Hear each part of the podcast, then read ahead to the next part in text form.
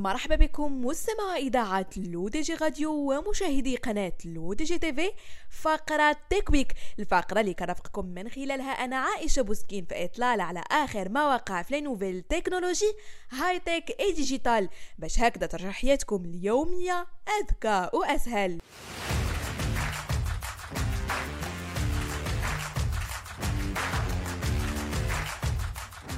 وبداية مستمعين مع تطبيق واتساب الذي من المرتقب أن يقوم بتحديث جديد يجلب عدة مزايا من بينها تمكين المستخدم من استعادة الرسائل التي قام بحذفها عن طريق الخطأ وبالتالي عن طريق هذه الخاصية سيكون مستخدمو واتساب قادرين على إعادة الرسائل التي حذفت بالنسبة لهم فقط أي أن هذه الميزة لن تكون متاحة عند حذف الرسائل للجميع.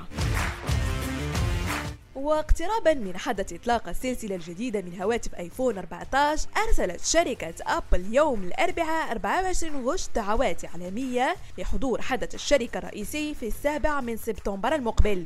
ووفق ما نقلته رويترز فإنه من المتوقع أن تكشف الشركة من خلاله النقاب عن أجهزة آيفون الجديدة. وذلك قبل أسبوع من الموعد المتعارف عليه في منتصف سبتمبر. وتخطط أبل استضافة الحدث في مسرح ستيف جوبز في مقرها الرئيسي بكاليفورنيا. وسيكون هذا الحدث هو أول حدث شخصي داخلي منذ بدء جائحة فيروس كورونا في عام 2020 هذا وقد عقدت أبل في وقت سابق من هذا العام حدثا للمطورين لكن تم تقديم العرض الرئيسي في الهواء الطلق في مقرها الرئيسي.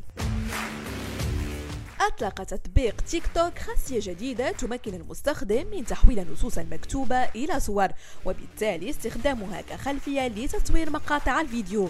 الميزة الجديدة تسمى AI Green Screen. إذ تمكن المستخدم من تصميم أي صورة تعبر عن أي موضوع ينوي مناقشته خلال الفيديو الذي سيبثه. تسابق تيك توك لباقي منصات التواصل الاجتماعي فيما يخص تقديم المزايا الجديدة أصبح من طبيعة المنصة خلال السنوات الأخيرة.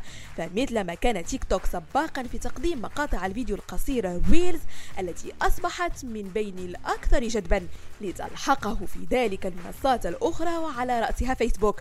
أراد أن يسبق الجميع بإطلاق تقنية تحويل النصوص إلى صور. بهذا مستمعينا كنكون وصلنا لنهاية فقرة Tech Week ما تنساوش télécharger notre application L'ODJ Mobile sur Android et iOS. Et de vous abonner à notre chaîne YouTube L'ODJ TV si vous souhaitez être au courant des dernières actualités, et émissions télévisées.